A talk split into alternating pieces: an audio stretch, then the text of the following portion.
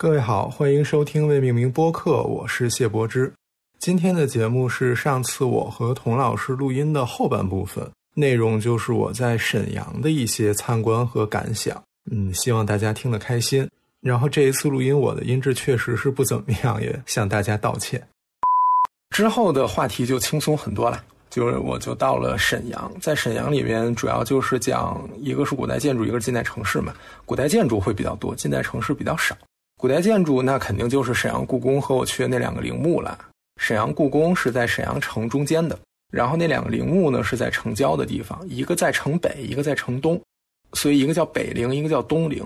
东陵呢是努尔哈赤的陵墓，它的大名叫福陵，福就是春节写那个福。北陵呢，它的正名叫昭陵，昭就是日字边一个征兆的兆的那个昭。其实昭这个字很常用。就是你会发现这些古代皇帝陵的名字都一样，唐太宗的是昭陵，然后明朝的朱载后是谁呀？也是昭陵，所以有很多的昭陵。我就是说，为什么这个名那么眼熟？对，先简要的介绍，先说故宫吧。简要的跟大家介绍一下故宫。呃，故宫沈阳故宫的规模自然和北京故宫是比不了的，它很小，所以我当时去的时候对它没有很大的期望。但是出乎意料的，它比我想象中丰富很多。这个丰富一方面是这个建筑群比我想象中要要要大一点，就可能我之前低估它了。另一方面就是这些建筑里的内容和我能解读出来的信息，尤其是我从里面解读出来的信息，比我想象中丰富的多得多得多得多。这一点除了在故宫里有，在北陵和东陵里也有。那说沈阳故宫，它的整体呢是一个基本上是一个长方形，横着的长方形。可以分成东中西三条轴线，这三条轴线从东向西的建设年代就是从早到晚。最早是努尔哈赤时期建造的，它叫大正殿和十王亭，这个是现在沈阳故宫整体的东侧的轴线。大正殿是一个重檐八角形的黄琉璃瓦的亭子，是坐北朝南的，在一个很长的纵深的广场的尽头。然后在大正殿的南侧。左右两边就像两翼嘛，我们叫像翅膀一样，八字排开，几座亭子是十个嘛？单檐歇山顶的灰瓦的很简单的亭子，象征着当时的一个各个部落的首领吧，好像是八旗的首领加上两个王，大概是这个意思。这个是东侧的轴线，是最早努尔哈赤建的。然后中央的主要的轴线呢，是皇太极时期扩建的。明显跟刚才那个不一样了，分成前朝和后秦两部分。它的前朝呢叫什么崇政殿？你如果以北京故宫的标准去看待它，那就是一个山西民居或者说河北民居，一个硬山顶，甚至不是歇山顶，它就是一个硬山顶的一个单层的规模小小的一个房子，是它的外朝举行典礼的部分。然后在它的后面上的一个高台上是它的后宫的部分，有五座房子。正中央的叫清宁宫，是皇后住的，然后两边各两个，也是在它的前面依次八字排开的，是他的四个妃子住的房子。这一组建筑群在高台上，那你上到这个高台，你要上台阶嘛？上台阶之后，那个门其实是一个楼，是一个高三层的凤凰楼。这一点其实在内地是比较少见的，对吧？你像故宫里面，它。故宫的中轴线里头就没有楼，对，都是单层的建筑。而且咱们一般会觉得堂皇的建筑是主要的建筑，然后门是比较简单一点，因为你一定是烘托主体建筑的地位嘛，所以主体建筑会盖得高大，然后前面的门就会相应的次一点。但是在沈阳故宫这里面刚好相反，它那个作为门的凤凰楼是高三层单檐歇山顶的，然后它后面的清宁宫什么反而是硬山顶，非常非常朴素的建筑。这一点和咱们一般建筑设计的思路是完全不一样的。而且，你像在咱们的传统的印象里，前朝、后寝，前朝是举行典礼的地方，它应该是更隆重的。嗯，后寝是居住的地方，相对是次要的。但是在沈阳故宫这里面，就跟咱们之前印象完全相反。咱们说了中路，然后西路是乾隆皇帝后来扩建的部分。这个西路里面有一个戏台，然后还有北四阁之一的文源阁、文文素阁、文素阁。哎，文素阁，对不起，文素阁，我还是说错。当然还有一些其他的建筑啦，相对次要的我都没有提了。但是整个沈阳故宫基本上是分成这三条轴线的，在不同的时期扩建完成的。关于它这个轴线，居然是并列的三个，一般来说，咱们扩建是围绕主体轴线，然后在它的两边和后面扩建吧，是更多的烘托它的主体轴线的。但是在这个地方，你会发现皇太极扩建之后，整个皇宫的轴线变成了他扩建的那一个部分，然后原本努尔哈赤的那个院落变成了次要的部分了。至少在总图上来看是这样的。我当时的一个想法就是这件事情应该是和嗯满族人的汉化是有关系的，就是比较早的大正殿和十王亭，它完全还是一个呃民主集中的这样的一个感觉，就是中间那个亭子象征努尔哈赤，它的建筑等级很高，它在轴线的近端，它好像显得很厉害，但是。你会发现在空间上，每一个领袖依然是占有一个独立的房子。嗯，然后虽然在空间上处于从从属的地位，但是它整体体现出来的就是一个大家团结在一起的这样的一个感觉。然后包括当时的政治决策也是需要大家商量好了才可以做这件事情，所以它和传统汉族王朝的那种皇权至高无上是不一样的。所以这一点在空间上也是，就是你绝对不会在中央集权的汉人的王朝里面看到这样的一个建筑，但是它就出现在了努尔哈赤时期的沈阳故宫。但是到了皇太极的时候，皇太极是推动了清朝或者说满族汉化的这样的一个皇帝，他更多的学习了中原王朝的制度，所以你会发现他的这一个建筑虽然跟传统汉地的怎么说宫殿建筑还是有很大的差别，但是它本质上。已经变成了前朝后寝的这样的一个很儒家的或者说很中国的这样的一个格局。那这个背后就是皇帝权力的进一步加强。那所以我会觉得这个是一个故意的设计，就是我不要之前的那一套制度，也连带着不要之前象征的那一套制度的建筑了。我要建立一个新的怎么说政治制度和新的建筑的制度出来。所以他选择了建立一套自己新的东西。然后相对的弱化了努尔哈赤时期的那组建筑的重要性，所以这个是中间的这一条轴线。然后到了乾隆时候，在扩建的时候，那他的思路肯定就是基于皇太极改建过后的这一组宫殿的轴线来扩建了。那它的东边已经有大正殿和十王亭这组建筑了，所以它的建筑就修在了西边，凸显了中间的那一条轴线的地位。所以最终形成了现在沈阳故宫的一个整体的格局。当然，这个是我自己的理解，没有经过考证啊。但是我觉得八九不离十，应该就是这么回事儿。就是我看它整个这三个部分，最右边努尔哈赤时期的那个整体的平面啊，看起来真的就非常的像一个游牧民族能够盖出来的房子。就是你简直可以想象它被转移在草原上，或者是那种变成一个真房，然后旁边都是小帐篷的那种感觉。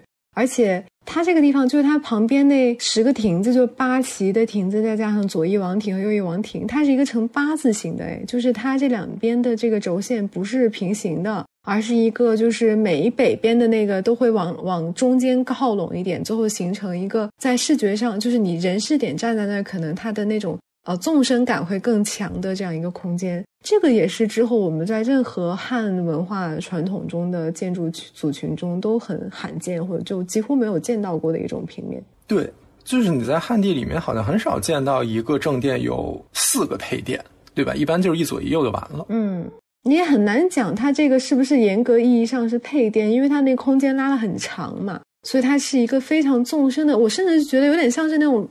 嗯，古古希腊时期的那种，那个叫什么呀？就是集市的那种，就两边都是柱廊，然后中间就是有一组神庙的那种格局。但是其实从空间的角度上，就是越重要的人离他越近。就这个八字其实也是从重要到不重要展开的。对对对对对。然后你会发现这一个特点体现在了他中路清宁宫和就是他那五个老婆住的地方。就是那五个房子也是这样一个八字展开的。哦，对，确实。所以就是，其实它这个怎么说民族性，我们姑且用这个词，它的民族性，你会发现从东到西是越来越淡的。就是中间皇太极那个改建虽然已经不一样了，但是它还是保留了很多他们自己的特征。就这个，刚才我们提到的是总图上的一个东西，然后之后我的观察就是在建筑的细节上的一些东西。比如说，你去搜崇政殿的照片的话，你会发现那个柱子和梁的处理跟中原汉地是完全不一样的。它有更多的藏族建筑的特点，这个很有意思。就是我没查过，但是我的感觉，这件事情一定和藏传佛教有关系。包括它用的很多的装饰，那些用那个小碎木头做的那个叫雀扎的装饰，就是跟汉就跟藏族建筑有很明确的一个继承的关系。然后包括沈阳故宫，至少中路和东路的建筑上，建筑的装饰、建筑的雕刻是非常非常非常丰富的。我可以给你发一下，这个是它崇政殿，它不是硬山顶的建筑嘛，就是两边是砖墙，当然在砖墙上有特别特别丰富的 琉璃的雕刻。然后你能看到它上面那个梁上，对吧？也有很丰非常非常丰富的装饰，包括那个梁头做了龙头的处理，等等等等。然后我没拍到的是它那个台基，这个台基栏板上的雕刻布满了雕刻，全都是雕刻。就如果大家去故宫看的话，故宫太和殿的雕刻，我可以说很克制嘛，我们就暂且用这个词，就是栏板上没有什么雕刻，就是那个柱头望柱头上雕了云和龙，对吧？然后包括那个整个须弥座上。就是一个一个撇上来撇下去，好像是莲花的轮廓，但其实没有任何莲花的花瓣的一个很简单的，或者说跟沈阳故宫相比是很简单、很少的装饰的雕刻。包括建筑的木结构的部分也是，梁和柱子之间它还是梁和柱子的关系，但是你在沈阳故宫这里面，它就增加了很多很多很多的装饰。就是如果那天天气没有这么热的话，嗯，你还是值得仔细的看很多的。但是那天实在是太热了，就没有什么兴趣仔细的看了。我从你照片上都能看出来，那天阳光很强烈。对，而且主要是闷，我这个人受不了闷，一闷我就要中暑。这个就是一般，好像在咱们的刻板印象里面，政治中心的建筑，好像或者说至少明清的宫殿、坛庙和清代周边地区的民居比起来。宫殿、坛庙的装饰都是比较克制的，当然这个是我的感觉。然后地方的民居或者少数民族的建筑，它都是充满了装饰的。我不知道你有没有类似的感觉？嗯，我其实有诶，就是你看南方很多民居那个木雕啊，简直是可以用雕梁画栋来形容。我当时你知道我的第一想法是什么？哇，那个好容易积灰啊，就是那个东西该怎么清理？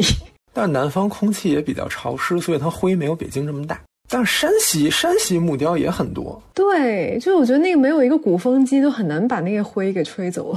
对，就是本来我在沈阳故宫，我当时想的是民族性，就是我在想，好像就是在咱们的。从小到大的刻板印象里面，所谓少数民族都是能歌善舞，然后充满了装饰，很热闹什么的。但是后来我想想，不是这样的，这个就是刻板印象，刻板印象。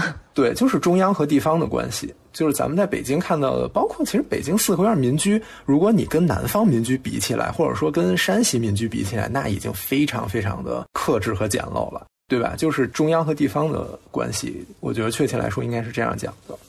但是我我不确定这背后是不是有一套逻辑在。但是就是我在想到这件事儿的时候，我又想到营造法式，法式里面的至少在彩画这一点上，我其实觉得它是非常丰富的。就是那个复原图画出来，它柱子上、梁上都布满了装饰。我觉得可能是不是在宋朝的时候，这件事情和明清又不太一样。嗯，就是当然明清官式彩画，你也不能说它不繁复。当然，就是仅就纹饰的丰富性上而言，它确实是有一种削弱的感觉。就比如说，你看它的斗拱，基本上就上面不画，再不画写生华了嘛，它都是直接靠圆道，然后中间拉黑老的这种做法，就是中间一道那个黑线，然后没有什么花样了。嗯，从这个角度上来讲，确实，我觉得可能在更早期，它对于这种建筑装饰或者是。嗯，起码作为色彩装饰吧，它有一种满式的概念，就是它不想留任何的空隙，只要是你暴露出来的部分，它甚至都想要就是用某种色彩，然后给你填补上，画上某种花纹，然后让你目光所及之处，就是是这种非常繁复的或者说非常华丽的装饰。但是在明清时期，它会有适当的一种非常简单纹饰的重复啦，或者是它就直接是大面积的涂刷。当然，你说我说到这儿，我又觉得其实这也不是因为。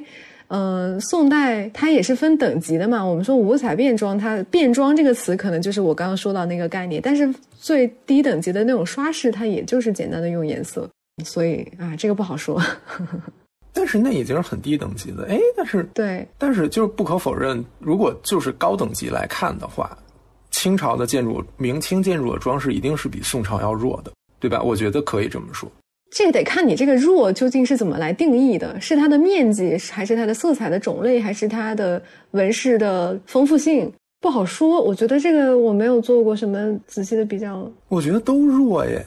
确实，就是我比较愿意信口开河了。就是在我的直观的感受里面，你比如说明清的柱子都是红的，嗯然后明清的柱础也很少雕刻，嗯明清的斗拱你刚才已经提到了。如果从面积上来讲，我觉得它就已经少了很多装饰的部位了。哎，但是它的用金量较宋代是大大增加的耶。对，但是嗯，那你怎么说宋朝那那个彩画还要大面积的红色呢？它还有五彩，嗯但是明清就是青绿色调为主，点缀金色金色了。然后包括你像纹饰，纹饰来说的话，苏式彩画也不一定啊，对，但是但是你苏式彩画一般不是觉得它不是那种不主流正正规的彩画吗？不庄重。就是然后包括你像纹饰，对纹饰的话，明清河西彩画就是龙和凤和草、宝珠这些东西，它没有玄字彩画，他们都没有很写实的花。嗯然后包括它的纹样，到最后也变得，就玄字彩画之前是多丰富啊！你就像明代的那些彩画，它都有更多的变化，但是清朝就变得很简单的那个，对吧？一个一个卷，只不过根据梁的长短会有一些调整，但也是很格式制式化的调整了，它自由度变小了很多。这是我我我个人的一个感受，嗯。我觉得你的感受没有问题，但是就是这个究竟是一种装饰观念的改变，还是说它只是单纯的作为一项技术，它的一个发展到了一个非常呃深远的阶段，就是它变得高度的规范化。其实规范化一个程度也是它利于传播，利于去师徒之间去传授嘛。因为我们知道，因为最离我们最近的清代的这些匠做的工艺，我们多少还是能够捕捉到一丝端倪的嘛。那它更多的这种师徒间的传授，很多的这种口诀啦。然后这种标准的、这种定量化的、非常规范化的一套范式，这个是非常容易去学习的。但是也不代表这个里面就没有任何可以变通的余地。但总体来讲，就是它变成了一门手艺了吧？就是它可以用一些简单的口诀来，呃，非常容易的去让其他的人领悟它的这个原则。所以你很难说它是一种退化，还是一种可能更发达的一种表现，这个也不好说。但它一定程度还是很肯定是反映了不同的时代和文化之间这种装饰的观念、色彩观念的变化。但我觉得这里面一定还有技术和实际性的一些成分，就它是一个还蛮复杂的问题。本来这期节目是想录闲聊的，但是后来就是 就变成了一个单独的。但是确实，咱们这个主要就是我的一个直观的感受了，没有做系统的研究。我觉得就是我们就这样讨论也蛮好的。对，其实就是大家听着可能更热闹了呢，就是有更多的可能性了。它不是一个固定的东西。然后第二个观察是关于装饰的，我在沈阳故宫看到的装饰非常的丰富，而且它的这些丰富的装饰有一种让我感觉到的取向，就是通过装饰来模糊建筑的结构的关系。这一点和在北京看到的不太一样，或者说。就是咱们学西建史的时候会提到，你比如说像古典主义的建筑，它很强调理性，然后很强调梁啊、柱子呀什么的这些之间的比例关系啊和它的结构的理性的关系啊等等。但是巴洛克建筑就是通过装饰、绘画、曲线等等的这些东西，在模糊掉雕塑、建筑、绘画，包括这个空间里面的各种界限，就有这两种不同的取向。然后在我看来。沈阳故宫的这些更满足的房子里面，它会更像巴洛克的建筑一样。哎呀，我没有办法把照片发给你，但还是崇正殿的这个房子，你会看到它那个柱子和梁之间的关系。怎么说？你如果在北京看到，就是很明确的蓝额或者额方那根横向的构件是插在柱子柱头里面的，然后那个斜向的雀替，那个小三角，那个小翅膀是在。这两个九十度交角之下的，但是在沈阳故宫里面，你会发现这个关系是很混沌的，就是他做了那种龙头还是兽头的那种东西，然后那个柱子本身的彩画也没有按照这个逻辑去画，然后这一套东西搞下来之后，这个交接的节点就没有那么的明确了，这几个构件之间的关系在这个节点上就不明确了，就被装饰遮掩过去了。所以这个也是我觉得它和北京所不同的一个一个地方，也是这些装饰带来的很有趣的一个地方。我觉得一个蛮有意思的点是，你不是前两天给我发了几张照片吗？嗯嗯嗯。但是我们我没有查过，就是现在沈阳故宫这个彩画是哪个年代的？它应该大概率已经不是清代，起码清早期的原物了。就是你无论是从这个色彩还是纹饰上，但是我不知道它有没有就是是一种考证性的重绘。这个就不知道，就单纯从现在呈现的样子来看，我觉得它的青色的颜料的颜就呈现出来的颜色很奇怪耶，就是这种色相跟关内的或者说北京故宫的青色看起来差别很大，而且有很多的青色是不都退掉了？就是你之前给我发的那个内颜的那个彩画，这些青绿菇头上的那个青色几乎都变成白色了。所以它那个用的颜料可能是那种很后期的那种见光就容易分解的颜颜料，它肯定不是石青或者是普蓝这种，就是相对稳定一点的吧。这个反正看起来这种现象，反正在故宫北京故宫是应该看不到的。但是它那个方心的那个地色的蓝色又还挺蓝的，所以我也不知道那个我我认为的本来是蓝色，但现在是白色的那个部分究竟是啥。理论上应该是蓝，但是现在就呈现出来很奇怪。对，但是这再说外延彩画这种东西，你其实也很难说，因为它对经常性的重绘，尤其是现在嘛，可能恨不得隔几年就重新搞一搞。就是你现在对它色彩的这个整体的印象很难讲是不是真的反映它的历史真实，因为我们现在看到的它已经是一个叠加了太多的后世时代信息的一个样貌了。对，然后还是回到回到建筑，就是接着童老师刚才讲的，我前两天给他发的。那个照片是我在沈阳故宫的太庙里面拍的。沈阳故宫的太庙最早应该是皇太极建的，如果我没记错的话，他是接受了汉族儒臣的建议来建的。就太庙这个东西本身就是一套礼制的观念嘛，汉民族的那一套东西。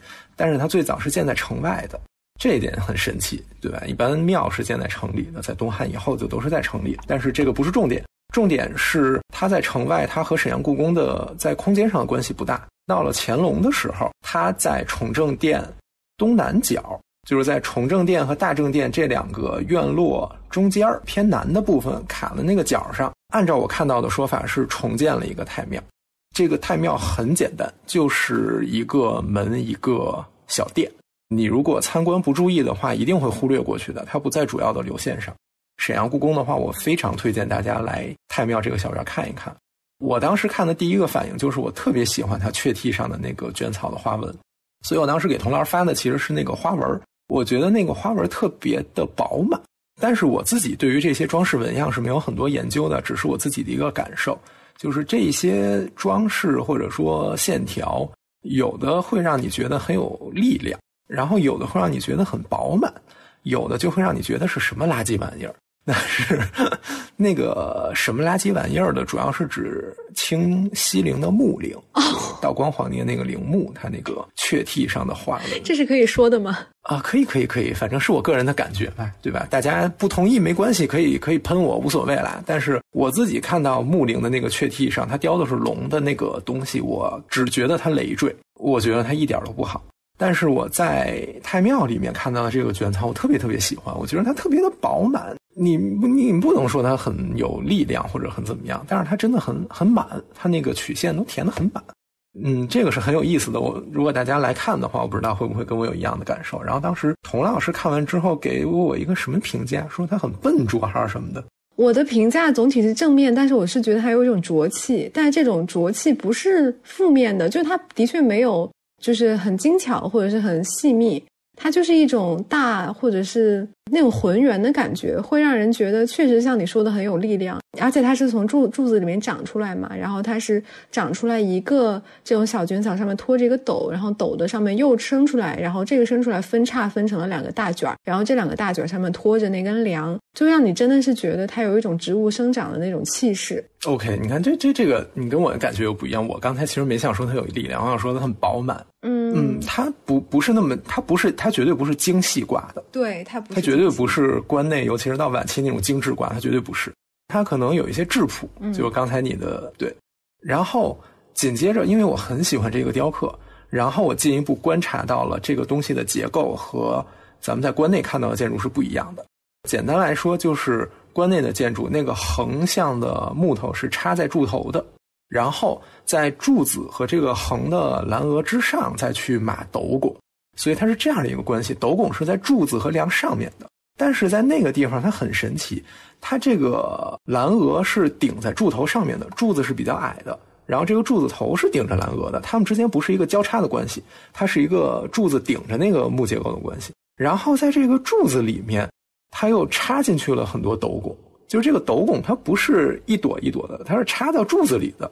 这个在学名咱们叫钉头拱，钉就是姓丁的那个丁，它只出一个头嘛，所以这个做法跟关内是完全不一样的。这一点就会让我觉得很有意思。如果按照他的我看到的介绍里面讲乾隆时候重建的话，如果这个是乾隆时期建筑的话，我是不太相信的。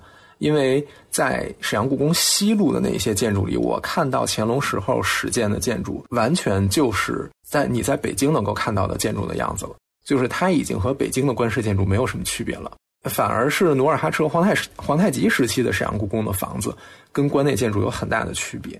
那这个沈阳故宫的太庙，它其实也完全不是关内建筑的样子，所以我觉得这件事情很有意思。如果是乾隆时候重建的话，那为什么这个建筑突然变得不一样了？因为按理说这些建筑是应该是一样的嘛。那如果它有没有可能是被搬过来的呢？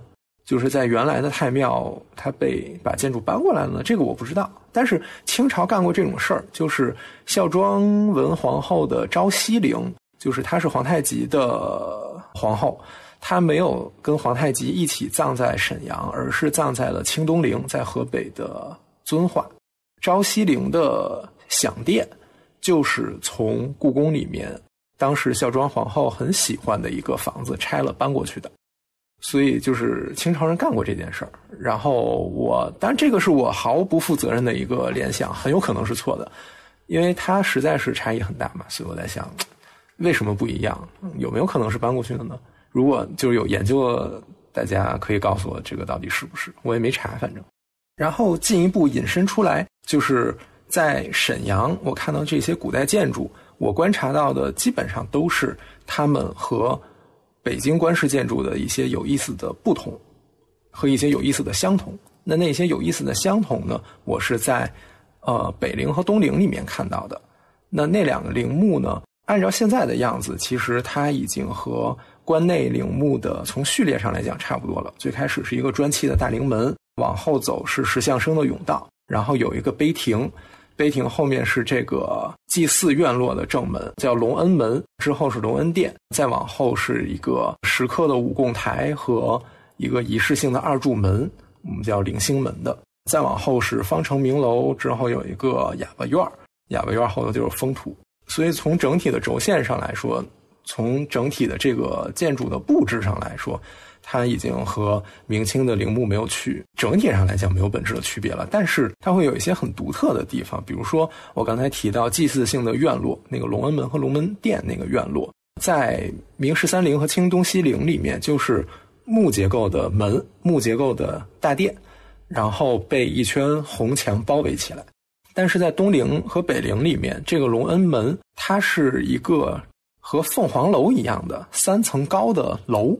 然后它是建在一个砖砌的城台上的，然后这个城台延伸出来了一圈可以上面走人的城墙，形成了一个方形的院落，把隆恩殿包裹起来。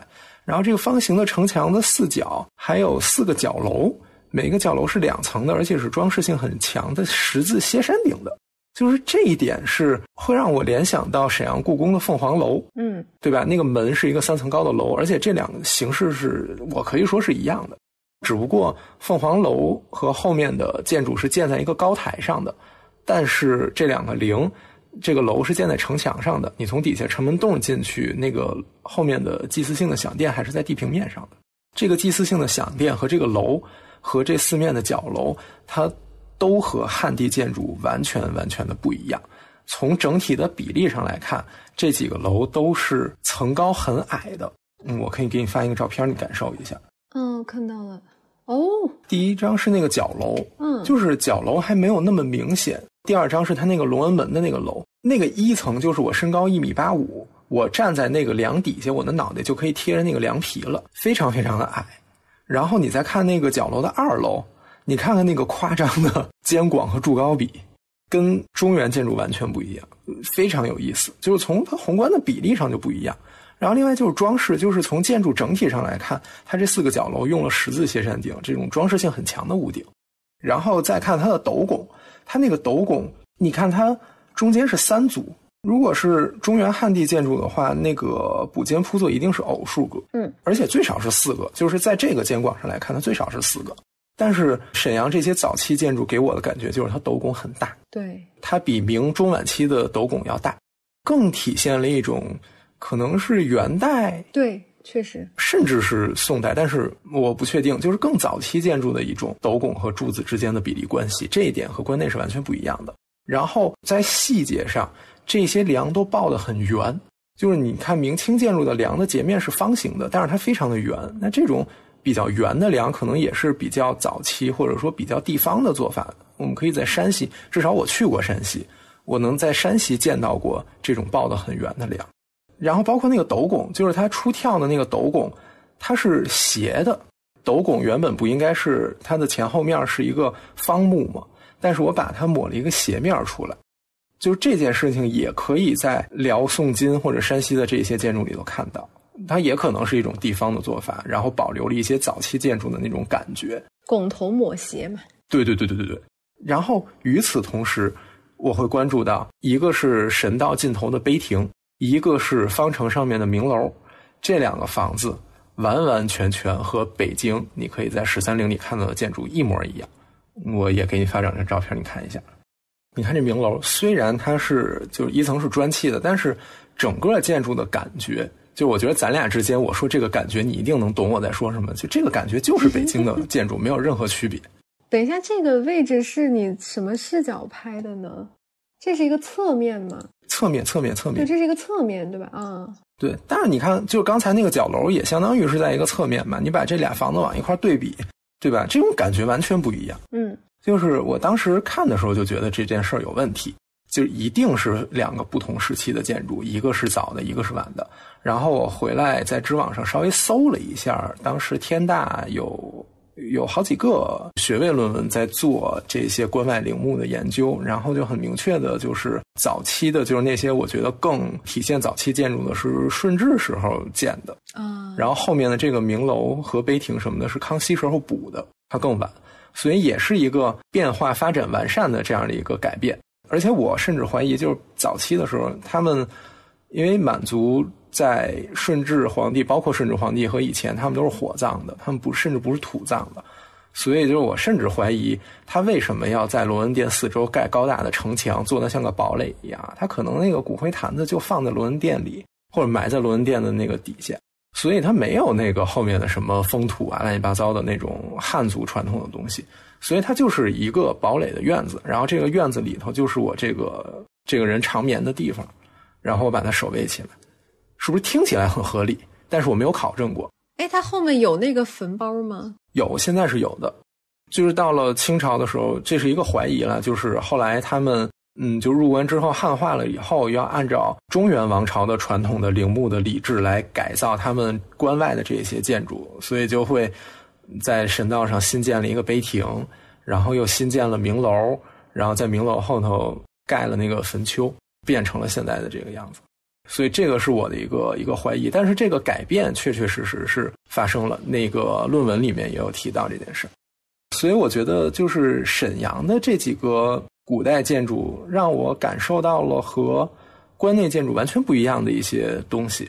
我之前对它的预期没有那么高，但是我到了那儿之后，我发现了这些。不同之后，我觉得它特别特别的有意思。然后当时因为我跟 EP 一块儿去的嘛，然后很多过程里也是我们俩一边聊，然后我调用了大脑里面储存的一些过往的知识，然后我想到的一些联想。所以我觉得我还真的挺期待有机会能够带大家去看一看的，就是先带大家在北京看看这个宫殿是什么样，这个陵墓是什么样，然后再带大家去沈阳看看这不同时期的建筑是什么样。我觉得我在那个地方，我这么着指一指，然后大家之前在北京看过之后，一定是能感觉到它那个不同的，尤其是在这个北陵和东陵里面，这个不同特别特别的明显。然后包括啊，你如果按照明十三陵的那个传统，享殿后面有门，进入到下一个院落了，进入到下一个院落比较纵深，然后在这个很宽敞的纵深的方向上，依次分布一个仪式性的二柱门。过了二柱门之后是一个石雕的五供，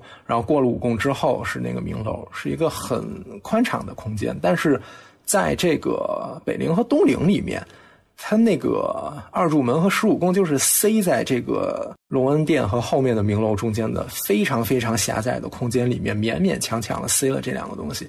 这个我也有照片，回头可以放在这一期音频的那个推送里面，大家可以去看。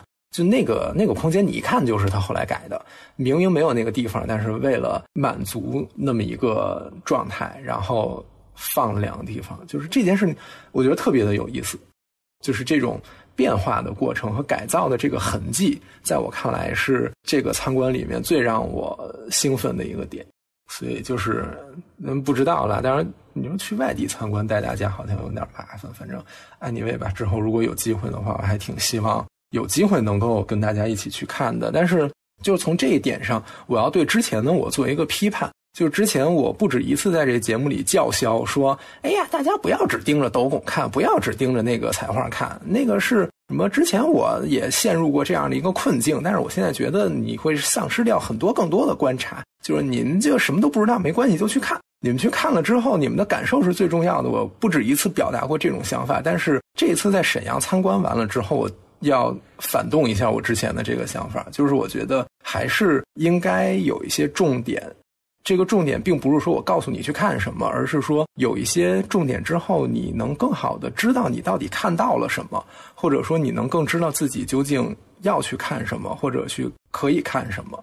就比如说我自己的这一些觉得很有意思的观察，它建立在我过往的建筑史学习的基础上，我有这个基础，然后我可能不需要别人指点，我就知道我可以看什么，我就会敏锐的捕捉到一些特点。然后去建立一些联想，但是对于大家来说，大家没有这个知识基础的话，那可能就是需要有一些引导去告诉你，你可以关注这些点。然后你在有重点的观察了之后，你能够看到它们之间的区别，然后你也知道之后要看什么了，你也知道这个怎么说建筑群发展延续的脉络是什么了，然后你也能感受到这个地方有意思。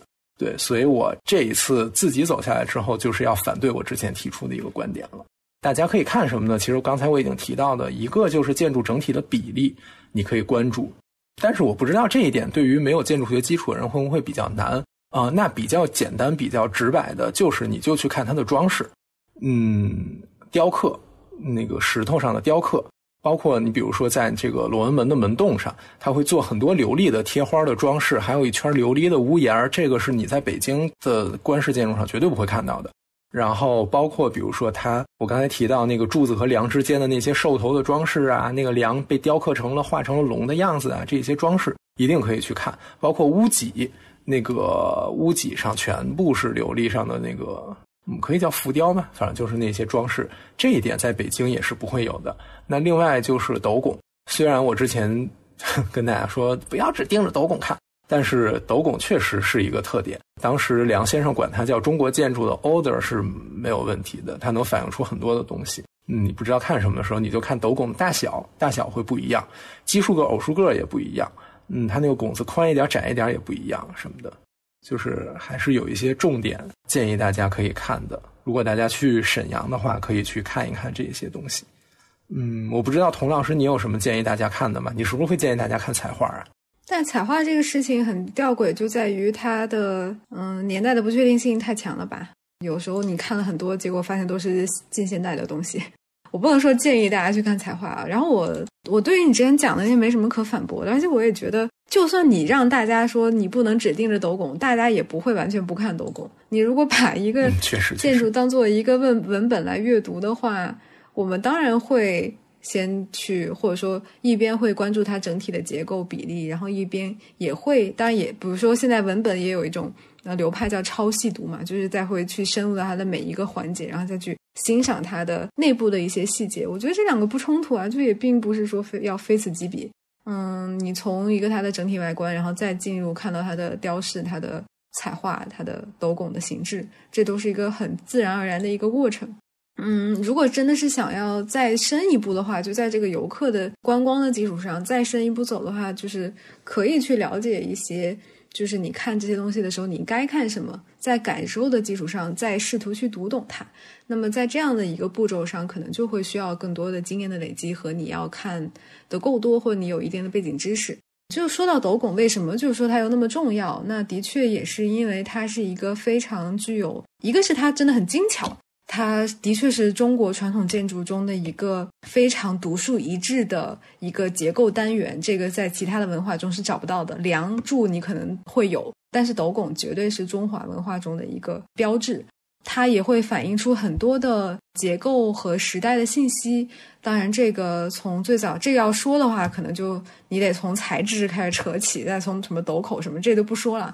那反正就是，嗯，比如说像那个北京大学的徐玉涛老师团队，他们真正在做的形制缎带斗拱，就是一个非常非常非常重要的一个形制点嘛。我们管这个叫形制点。那就是它的像呃谢老师刚刚提到的各种的做法，比如它的拱头抹斜，它的这个奇数个、偶数个，包括它的这个再细节到，比如它这个斗下面的那个斜着的那个部分，它是一个直线的还是一个凹的，这些可能都是一方面反映了一些地域上面的。不同流派、不同匠作体系之间的区别，然后也反映了很多时代的特征。那么这个里面是有非常大的信息量的。如果你真的想要去去理解的话，那么这个坑很深。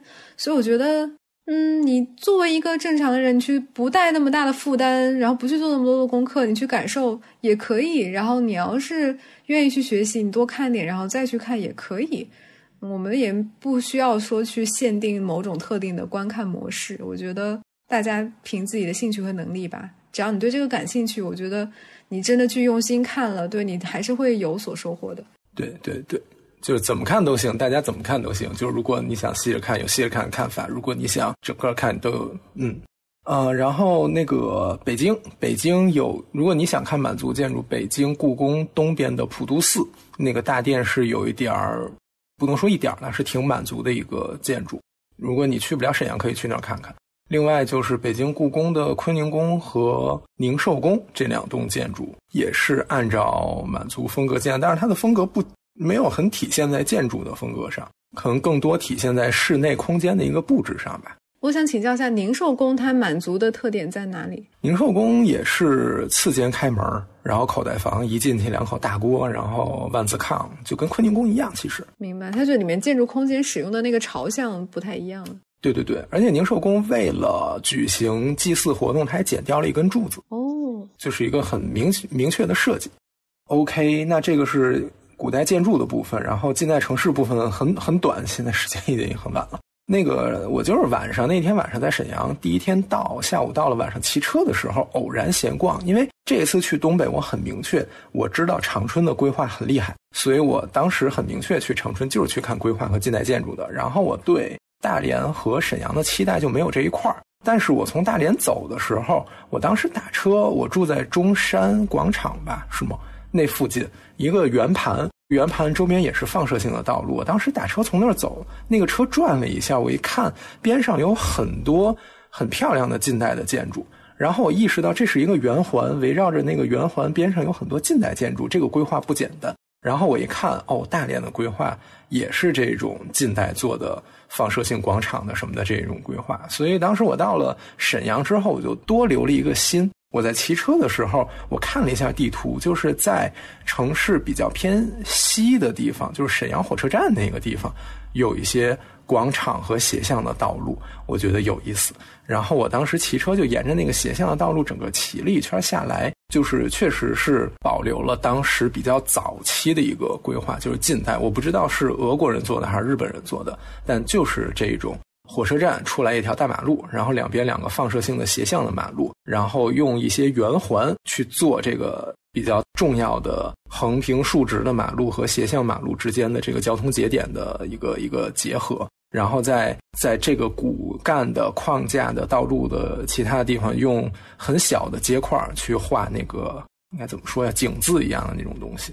大家打开地图看一看就知道，沈阳站前面的那一片，呃，我当时骑车去看，觉得很有意思。然后我也会想到，其实这个问题也跟刚才是一样的，就是我会对。因为就是咱们学过建筑史或者城市史这些东西，所以就会对这个环岛这件事情和斜向的道路这件事情比较敏感。就是我看到这儿有一条斜向的道路上有一个环岛，我觉得百分之九十在这个城市的另外的一个地方有一个相同的圆环岛和一个斜向的道路，然后我就会去看，然后一看果然是有，然后我就可以。通过这一些标志性的特点去规划我整个骑车的一个路线，我觉得这个可能也确实是建筑史训练出来的一个观察。就可能我不知道，比如说大家没有这些意识的话，那可能环岛就是环岛，环岛不意味着其他的东西，然后斜向道路可能也不会意味着其他的东西。所以这一点就是大家可以注意。然后我学习了一下，发现东北这个地区的很多城市都是这种近代的城市规划，也都是很有意思的。就这一点，确实是我之前我我没什么文化嘛，我也不知道，是我比较忽略的一点。然后在这些环岛和道路附近，也有一些近代的建筑可以去看。大家如果有兴趣的话，还是推荐骑自行车去逛一逛这个城市的。然后另一个想法就是。现在咱们的城市规划好像很少有斜向的道路这种东西了，好像这种城市规划就出现在那一个特定的年代那几百年里面，之前就是很自由的聚落，然后之后好像也不太有。中国好像从古到今都是至少在平原地区都比较倾向于横平竖直的这种十字形的街道的布局，好像很少有斜街这种东西。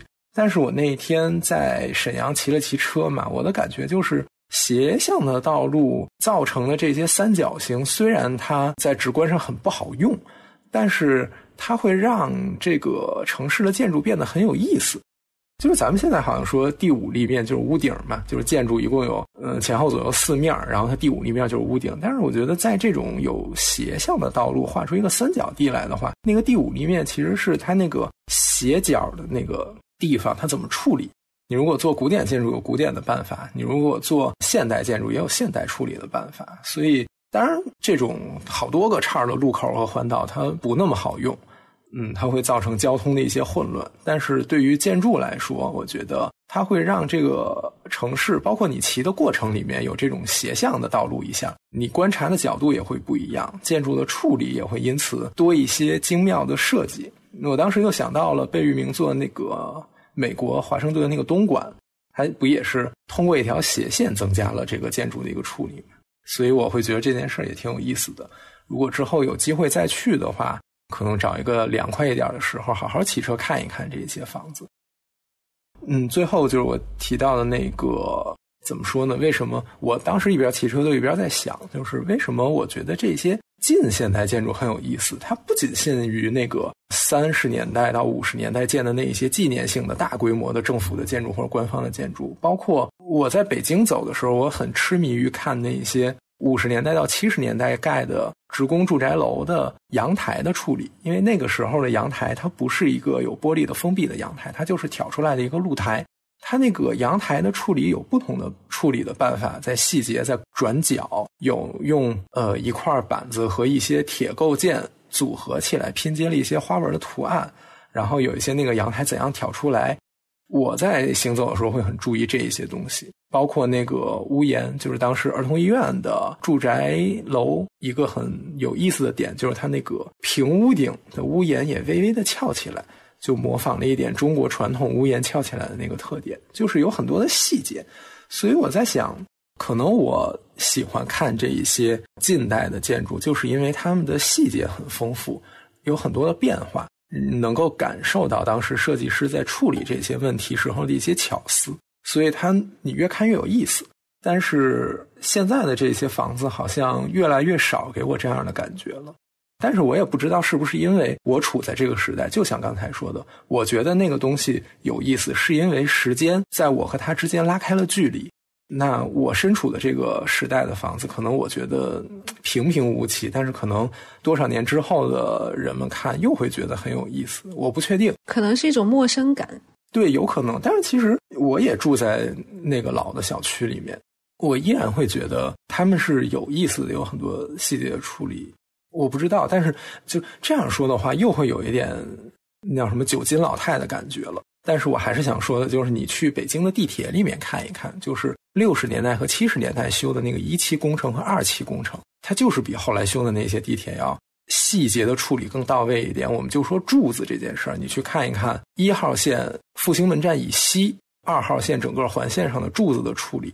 包括它二号线北半边的那个天花板上灯的处理，它有很多的细节在。而且你如果去摸那个柱子的话，就是柱子表面是贴了石材和马赛克的，嗯那个石材接缝的位置，你摸你是摸不出那个缝隙的，它就被磨得很平，然后被处理得很精细，就整个顺下来了。但是你去后面那些地铁线，比如说从西单往东的一号线的那个柱子，就是有接缝。我觉得这个处理就是变粗糙了。那包括新线，它那个柱子都不会有这些石材或者马赛克的运用了，就直接是包的铁皮或者什么样的材料了。反正在这一点上，我确实是觉得谢老，师，嗯，咱们之后出一期地铁专题吧。我觉得你在这个方面好像有好多想说的。啊，确实，确实是可以了。多，我觉得这选题还不错。确实可以，对你像六七十年代的地铁，到现在也有一定的历史了。你又是一个对地铁这么热爱的人，是吧？可以，但是 OK，那反正我要说的就是这一些了。啊，长春就没了。嗯，时间已经很晚了，我不打算说了。如果之后有机会，或者之后我再去的时候再说吧，或者放到下次的闲聊的节目里面。嗯，这些就是我反正就关于大连和沈阳的一些东西啦。你在那边一共待了几天啊？感觉好像不到一个星期是吧？本来是有一个星期的计划，结果缩短了。我原本计划待十天，后来我待了八天，哦，那还那其实还可以啦，其实。还可以，还可以。而且你也顺利的回来了，虽然中途出了点小插曲，但是好歹没有说被拉去隔离或者是在哪里滞留，其实还不错，也算是看到了你想看的大部分。主要是也没有进一步的发酵，嗯，反正就那么一个个例，然后他们也没列什么中高风险区乱七八糟的，所以就哎，所以你回北京那一路有特别做什么吗？就是只是买了票上了高铁就顺利回来了，还需不需要在哪里登个记啊、报个备什么的？没有。现在回北京就一定会多一步。之前遇到的是看你的健康宝是不是绿的，然后这次我从长春回来是直接刷身份证，哦他能够知道你有没有资格回来。哦，天呐，你这说话说的有没有资格回来？没有资格回来的人会怎么样啊？嗯，确实有没有资格回来？嗯，北京嘛，哎，不 不，这事儿这事儿我们就不多说了。这没法说，这是不可以说的，嗯，啊，不可以，不可以，这是可以说的吗？不可以，不可以，不可以。不可以，不可以，不可以。好吧，我觉得你讲的还蛮精彩的。然后以后我们可以多多的，就是做一些自己这种旅行见闻的分享，不光是这种调研。其实你这个不能纯粹算调研了，有时候这种性之所至的一些没有做好特别详密计划的旅行，反而能够遇到一些嗯很值得记忆的地方。就就很希望大家有什么想法来跟我们交流啦，可以给我们发邮件，嗯我们的邮箱是未命名播客 at outlook.com 的全拼，也可以在小宇宙给我们留言，我们都会看到。如果大家愿意加群的话，就给我们发个邮件要加群。嗯，然后我我最近不是经常去那个搬砖嘛，然后我在路上，就是我每天开车来回，然后都在路上大概有两个小时通勤的时间，所以我就这段时间就是频繁密集的听了很多播客。哎，我就觉得我好，我我需要反思一下，就是就人家的更新频率，那真的跟咱们不是一个量级的。我觉得好像我看过的最不频繁的，也都大概有个一个月会有个双更啊，或者怎么样的。当然，我我不是在给咱俩压力，我也我也觉得咱们可能没有办法真的、对达到那样的频率，但就是也就很感谢听众的包容。嗯，确实确实，你看，就是其他的播客下面的那个评论啊，都是有很多针对内容的讨论嘛。然后咱们两个播客下面一定会有那种评论，就是啊，又更新啦，啊，这居然更新了，什么什么，就好像更新本身就是一个需要值得说的事情。谢谢大家不离不弃。嗯，但是就确实，我觉得咱们每次录就那种正经的节目，信息量还是挺大的。这个确实的，确实。咱们俩可能本身可能肚子里面东西，反正我觉得我肚子里面东西不多，所以每一次嗯还是需要一些准备的时间。嗯，那也希望大家多担待，然后尽快的熟悉这种更新的频率。真好。嗯，但我觉得我们也尽尽可能的再再多想想一些值得的选题，开一些新坑。反正还是会做下去的。嗯，好吧，那今天要这样，童老可惨了。童老明天六点六点起床还是六点出发？我反正七点钟得开出四环，哎，是四环还是五环？五环好像，哎，五环五环。五环，对对对。我又发现，反而是我就是周中的时候，就是每天睡得很少，但是一工作起来就也不困，然后反而是周末就昏睡个不行。你就周末给补上了嘛，相当于。对，反正这好吧，不耽不耽误你睡觉了。